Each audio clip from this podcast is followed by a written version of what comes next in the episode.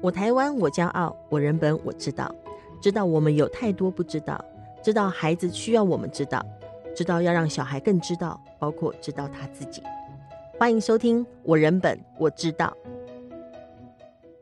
各位亲爱的听众朋友，大家好，我是人本教育基金会的执行长乔兰，欢迎大家收听《我人本我知道》。今天我人本我知道的单元是要进行人本教育杂记的介绍，所以我们邀请到呃人本教育杂记的主编，我们邀请姜思宇，嗨，姜思，卡郎好，还有各位朋友大家好，嗯，我们这一期的主题叫做这种幼教我不要了哈，嗯，不要，我们不要，我们到底不要什么幼教呢？不要很恐怖的幼教，怎么说？怎样的？哦、嗯，其实我们这两年基金会接到了蛮多件申诉案的，就大大概十五六件呐、啊，呃，就关于关于幼教的申诉案。嗯、那呃，十五六件可能对人大概听起来这个数字可能不能讲太多啦，哈、嗯，但是。呃，每一个申诉案的内容其实都蛮惊人的。其实十五六件也真的也不能讲少，因为一个家长通常遇到小孩有各种可能的状况的时候，一定选择忍耐、忍耐再忍耐。嗯，隐忍、隐忍再隐忍，或者会觉得是小孩的状况，或小孩没有说清楚，或可能是小孩有做错什么，尤其是幼稚园。所以如果会到达到基金会申诉的，嗯哼，其实都是有一定程度的，嗯，而且数字不会特别的高。那从这个角度来看，十五六件这两年，我觉得算是非常的高。而且那里面的内容，就是那个爸爸妈妈在忍什么呢？爸爸妈妈忍的事情是小孩被啊、呃、老师塞食物，幼稚园小孩就是三岁、四岁、五岁、六岁的孩子。老师塞食物之后，小孩当塞不住，小孩吐出来。小孩吐出来之后，老师又要小孩把吐的东西给吃回去。体罚的状况，其实大家可能有机会可以想，就比较有可能可以想象，就是小孩会带着伤回去。那但是老师的说法都会是说，哦，可能他今天跌倒了，他今天跟朋友呃玩玩的时候，然后撞伤了。嗯、但是这些伤。呃，都是呃，可能是背部的伤，可能是手背上的伤。嗯、那那个其实不很难很难讲，就是如老师所说的，他只是他自己玩跌倒而已。有一个状况可以很明显的看到那个孩子在那个校园里面的处境哦，就是孩子不想上学了，上幼稚园大概两个礼拜多就不想上学了，嗯、然后身上身上有淤青嘛。呃，家长就说好，那不然就要问小孩说，那到底是谁打他的？那就带小孩去看那个呃网站上面老师的长相，这样子，因为小孩根本不知道那个老师叫什么名字，或者讲不明白这样，那至少看看长相好了。那那个网站一打开来，然后开始看长相的时候。孩子的描述其实很天真，他就会说啊，这个是园长，这个园长我很喜欢他，嗯、啊，这个是某某老师，这个老师对我们很好。嗯、那但是到了一个老师的时候，孩子就会说，我不喜欢这个老师，这个老师，这个老师逼我吃饭，我不吃饭的时候，老师就打我。嗯，那这么的，就是在在这个描述里面，其实我们可以很明确的知道。呃，就是孩子在幼稚园里面受到不当的对待，其实是非常非常具体的。嗯、但是这样的具体的事情，在跟幼稚园反映的时候，呃，基本一方面得不到幼稚园的认同嘛，嗯、就是边光孩子受伤回去，那个家长问园长那边的说法，就直接说是他自己跌倒的。嗯，那另外就是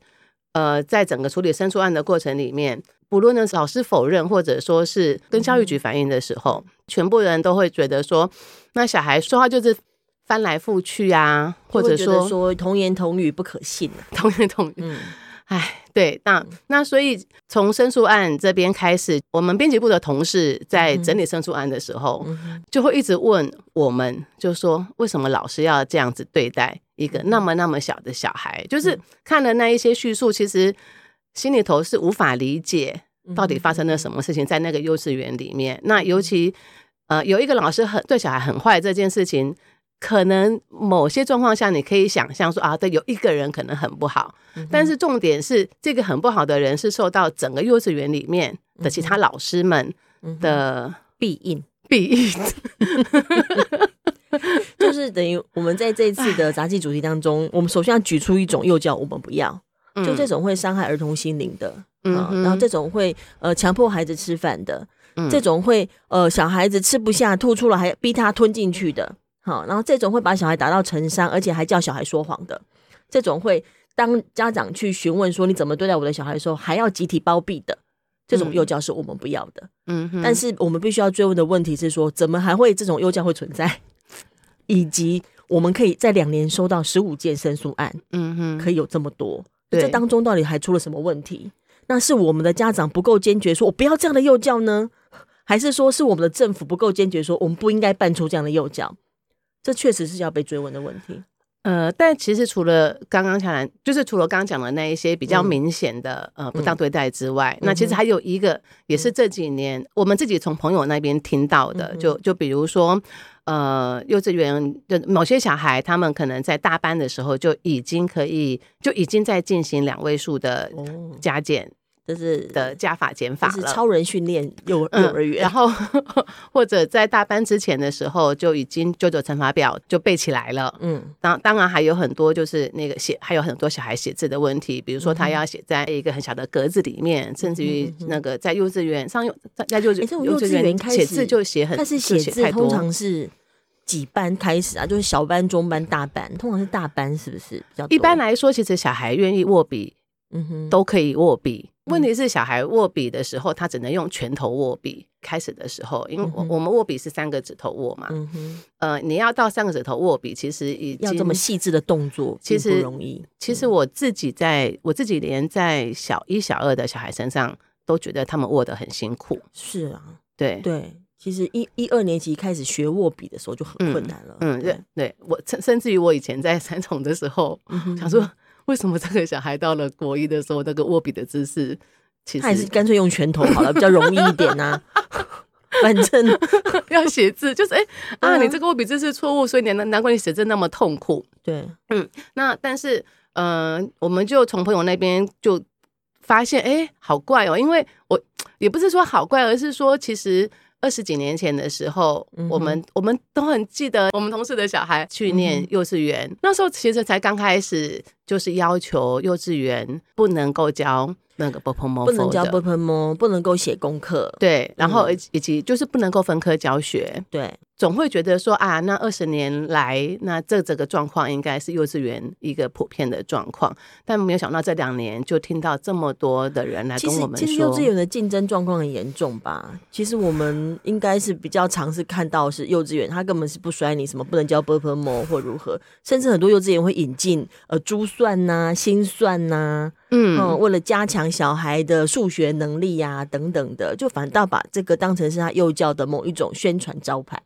我觉得比较麻烦的一件事情是，嗯、当我们在教小孩做这些其实超越了他的呃身体能力的事情的时候，就是我们这次也有访问一个职能职能治疗师嘛，他特别提到说，比如说孩子他握笔，他必须要从拳头开始握笔，嗯哼，呃，甚至于如果你要叫小孩用三个指头握笔的时候，嗯、那他是没有办法把手背贴在桌上。嗯，然后用他的手腕去操控那个笔的，就是我们写字的时候，我们其实是用手腕操控笔。写字用手腕操控笔，那我们写字的时候手腕是要放在桌上吗？你可以放，也可以不要放，但是你是用手腕在前进后退的。嗯，那这件事情。就其实不只是六岁，我想我反啊，无论如何，在幼稚园小孩身上是一定很难。就那个专业的职能治疗师他的看法，就是也不觉得，而且他事实上应该会反对，因为以他专业态的态度，他事实上觉得不应该在这么小的小孩身上要求他们运用这样的手腕，运用这样的肌肉，嗯，去运作。他最大的伤害就是他没有手腕的肌肉可以。操作那个笔的时候，哦、他就会用他的手背，他们称为代偿性的伤害，他就会更严重。就跟我们打电脑、打键盘，有时候你的姿势不好、不对，你的整个手臂会痛，你的、嗯、你的那个手腕会痛，嗯，还有这个叫做什么手肘会痛，是类似的意思啊。嗯、就是他他在运用肌肉的过程当中是一个不当的运用或者补偿性的运用，其实对他是造成伤害的，所以而且是会长期发炎。所以这个是我们看得到的，就是说当小孩太早握笔、太早写字的时候，尤其是要写很多功课更严重。所以我觉得杂志这个访问很重要，好、嗯，这是一个专业者的说法，嗯、这可不是我们你们这些人本主义者老是只以小孩为中心，不是这个问题哦。以小孩为中心，就是要认真的了解小孩的认知发展嗯的需求，嗯、小孩的身体发展的需求，一个人的发展，尤其他的肌肉部的发展，你是不可以要求他随便超前的。嗯哼。而事实上，在这篇报道当中，事实上，职能治疗师也提出一个蛮，我觉得蛮发自内心。肺腑之言呐、啊，因为对他而言，这是他的专业嘛，是他知道人该怎么发展，以及当他一旦有了伤害，还要重新复健的时候，要承受的那个代价有多么的大。嗯，那但他有另外一个看不到的，就是背诵跟记忆。嗯哼，就就是当小孩那么早就开始用背诵的方式，嗯，呃，去学，他其实是应该要。透过很多操作跟体验才能够掌握的概念，嗯、比如说呃乘法这件事情。嗯、然后其其实幼稚园搞什么乘法，就是背九九，因为幼稚有些幼稚园还背九九乘法表，我们可以，我好想告他们。大家一定可以想象，小孩背九九乘法表，一定是把它当某一种歌谣。对啊，就是一二一，星期一猴子穿新衣，星期二猴子肚子饿的意思。对。当我们强调我们让小孩一直重复做这个事情的时候，我们剥夺掉的其实是他对这个世界探索的机会。就大家可以想象，一个小孩在幼稚园里面，他如果没有机会可以发展他的小肌肉啊，或者说他没有机会可以。他必须要充分的用他的所有的感官去体验这整个世界，投进去，而不是只有一个记性来的背诵的排序方式。对，然后完形跟跟排序还是大家在幼教上面的专业还是稍微要照顾一下的。嗯，那所所以其实这些这些背诵跟记忆的事情在幼儿身上进行，大但是大人都会觉得说小孩才记性好啊，不是吗？对我先我我小时候我叔叔啊，趁我小时候。把我抓去说你，呃，你就趁你现在哈才有记忆比较好哈，比较能背诵，叫我背唐诗三百首啦。好，就是要 唐诗三百首，从头念到尾念一遍。但我真的没有办法哎，因为就不晓得那在干嘛，所以我我后来就。就放弃了我背记忆力最好的黄金时段，没有背诵，那他就觉得很可惜啊！这是你的黄金时段，应该记忆呀。乔兰还乔兰会说我不晓得在干嘛，所以我就没有背。但我们可以想象，有很多小孩，就是他不晓得在干嘛的时候，他其实迫于碍于压力的状况下，哇，背起来蛮也蛮高兴的，他就把它音律。对，但但是其实漏了什么，他也不会知道，所以这就是一个要点嘛。哈，就是刚会提这个，就是说，当他不断背诵、不断记忆的最大的麻烦是他不晓得自己在干嘛，仍然背，嗯，对不对？他的他这时候就会背嘛，哈，他就有这个记忆的能力啦。嗯、黄金期啊，就根据大家的一般大家的认定啊，黄金期好，正好是因为这样，他就不断背，但他不晓得他在干嘛、欸。所以我们在培养一个小孩，不知道自己在干嘛，仍然要背。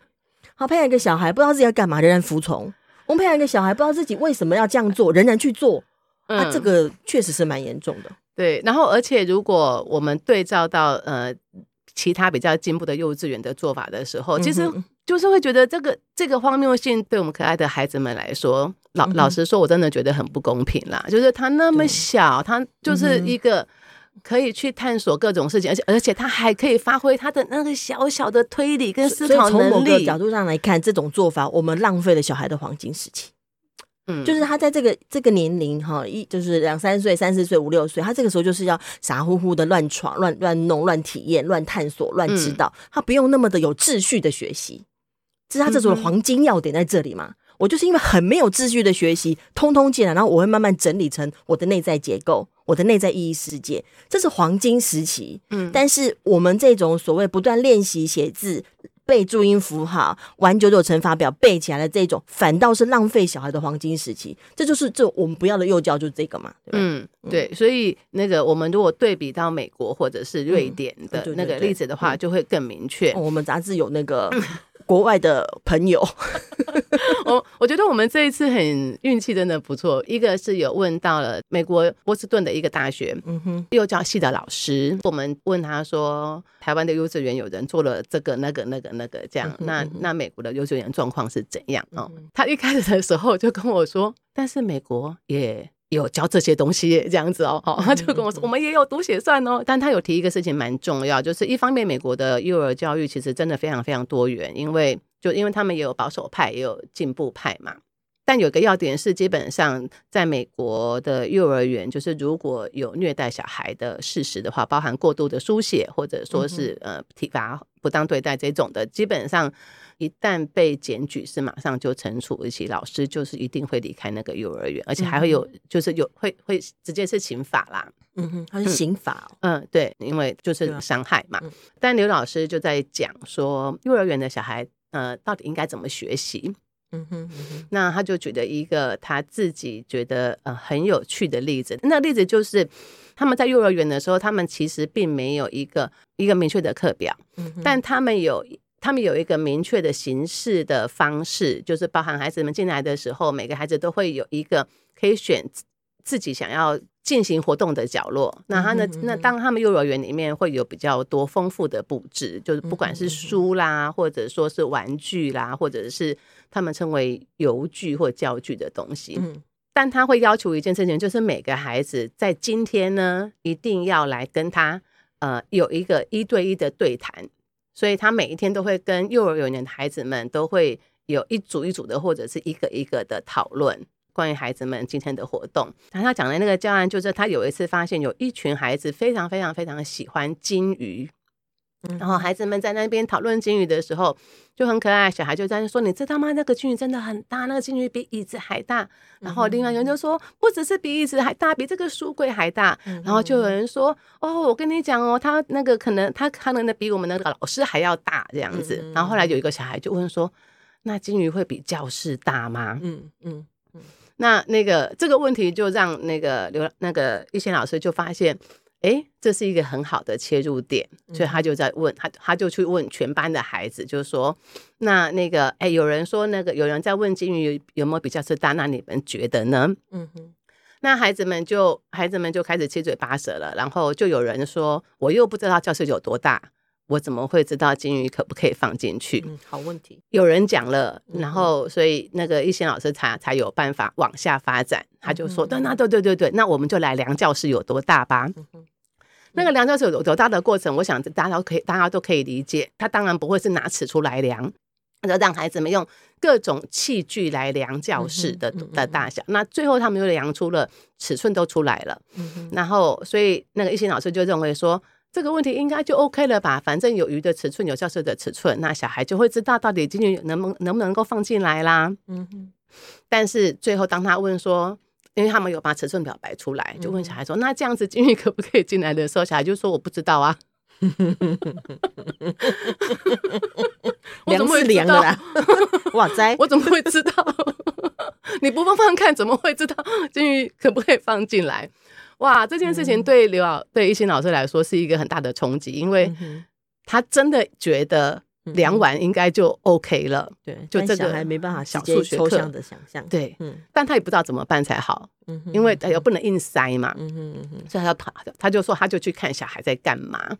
然后就发现小孩对于有一个图鉴上面有人跟金鱼的比例的图鉴非常非常感兴趣。所以他后来就把教室按比例缩小放在一个透明板上面，然后让孩子们同意，就是这个透明板代表的是这个教室的大小，就小孩能够理解这等比例缩小的跟那个人被等比例缩小一样，然后让小孩拿着那个透明板的教室去金鱼上面比划。嗯哼，从那个时候小孩才说，哦，那这样子，所以他们用另外一种东西放放看。所以，我我觉得就是就是因为对娃娃来说，他还是得要放放看。我觉得这件事情很有趣。突然想象实验太难了。那如果这样以后，是不是老师刘老师以后就直接拿那个透明片教小孩了？这样就小孩就知道。但事实上不是，就是说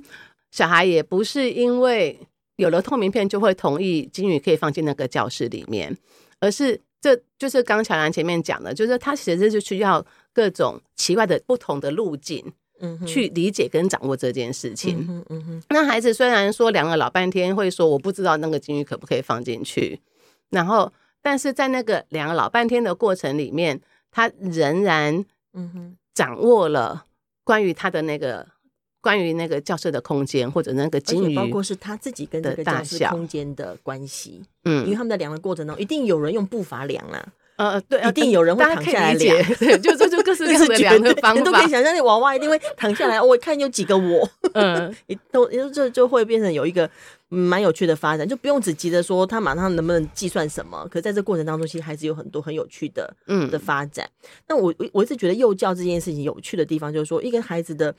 虽然大家现在很容易拿皮亚杰出来谈，但事实上我们可能对于一个小孩，一个幼稚园、幼儿园年纪的这个阶段的小孩的对这个世界的认识的发展的状况，其实我觉得整个全世界都还在也在认真的了解当中。嗯，因为因为幼儿嘛，他那么小，那比如说他为什么觉得要这样子量过之后还要放放看呢？他为什么哎要看到这个？看到这个透明片，明明就不是真的鲸鱼，也不是真的教室，他还是可以接受呢？他可以接受这样的对比，就是、对他为什么可以接受呢？嗯、这个接受过程怎么一回事？我觉得其实有好多很有趣的，可以再被了解跟探索的，而不是只记得把把小孩怎样规训到我们的社会化的过程当中。嗯、我觉得这是这是我们幼教界的一个重要的思考跟挑战。嗯，从这个角度上来看，但是杂志里头呢，我们其实也还有介绍了瑞典的。那个就是请杨嘉玲老师来谈。那我想杨老师这一块，我们刚好也可以在呃下一集的节目当中，杨老师会也直接来到我节目现场。我人本我知道，一起来讨论说，哎，他所看到了瑞典的幼儿园，以及这当中跟台湾的对比是如何哈？嗯、那我们很期待啦，就是杨老师会在下一集节目当中来跟大家谈这个事情。但是呢，在呃在这整个讨论过程当中讲说啊，这个幼教我们不要，那我们在想要设法追寻一些幼教，那到底做家长要怎么办呢？对不对？就是。嗯他又不能自己办幼稚园，他他只能就去找幼稚园。如果他需要小孩去读幼儿园的话，那在这个状况下，作为一个家长的角色，呃，我我们怎么怎么提供给家长看法跟建议呢？嗯，这个部分我们这次找了了那个高雄的李家燕医师。嗯他从他自己呃家医科看过看过那么多孩子的经验，以及他自己的小朋友选幼稚园的经验，来来讨论这个选幼儿园的事情。但是他讲了一个事情，当初他的小孩，他真的没有想过要选幼儿园，他反正就是离家近方便就好了。因为上幼儿园是大人的需求嘛，所以他就把他的小孩，他就也没有打听，反正就送去了。嗯，但他的小孩就。每天都哭着回来，嗯，然后他本来也想说啊，好像都会这样嘛，上幼儿园小孩就是会哭啊，过个阶段嘛，哭好就好了。对，所以他也没有觉得说啊，一定很不好。嗯，但有一天，他那个周末的时候骑摩托车带带他的小孩经过那个幼儿园，嗯，经过而已，嗯哼，他小孩就哭了。啊，这伤害这么深哦，他就觉得啊，这个事情不对劲，他才发觉不行，得要去。选幼得要去挑一下幼儿园，嗯哼，嗯哼。那在挑的过程里面，我觉得那个佳燕医师讲的这个事情很重要。一个事情，他是说，如果这个幼稚园很干净，嗯，很整齐，嗯哼，那它一定不是一个 适合小孩探索的幼儿园。但是我看日本幼儿园都很干净。呃，可能是放到那个建筑杂志上的照片，光鲜亮丽这样子。然后他还讲了一个事情很有趣，他说如果这个幼稚园的小孩就参观的时候，幼稚园小孩都很乖巧、很守秩序、很守规矩，他就说这也不是一个适合小孩探索的幼儿园。他讲的基础是一个小孩如果那么乖巧，他势必是忍耐者才有办法这么的乖。就他势必是有恐惧、有害怕，生命本质要动，他才会他才会那个守秩序。那那个，所以他就说，那这个不适合。佳燕当然会觉得说，其实学英文啊、学数学啊、学注音符号这些，不不如孩子有机会，他真的呃在室内啊，在室外啊，然后对这个世界。不管是树还是石头，嗯，嗯，嗯，还是人，嗯、还是这个环境，嗯、那有机会去接触、认识、体验来的重要。对，嗯，其实有时候这样回头想想，都觉得啊，都市小孩真的比较辛苦哈。嗯，或者说经过那幼儿园，都在一公寓的一楼，然后就是一个小小的，然后大家就关在里头，我就觉得啊，我们我们为什么要这样对待小孩？我觉得那真的是很很辛苦啦。那等于小孩有个程有部分是幼儿们，他不管是去托育中心或去幼儿园，他某个程度是因为因应大人的需求，因为大人要上班，哈，大人这工作的整个资本主义社会的发展，哈，我们这个都市文明的发展，大人要上班，而且大人难免也是要追求自我嘛，自我的追寻。那孩子有部分也是呃，在协助大人可以进入到这个社会的一些轨道，然后他成为他必须去幼儿园的。这个小孩，在这状况下，我们要想办法设法让这幼儿园真的是为幼儿而设计，而不是又顺应着这种逻辑，最后还是要幼儿在这幼儿园当中还在还在成为大人方便的一个工具。那我觉得这是一个很根本的事情。我一开始想说幼儿园的起源一定是因为工业革命之后，那个人们全部都要去工厂当螺丝钉了，所以需要幼儿园。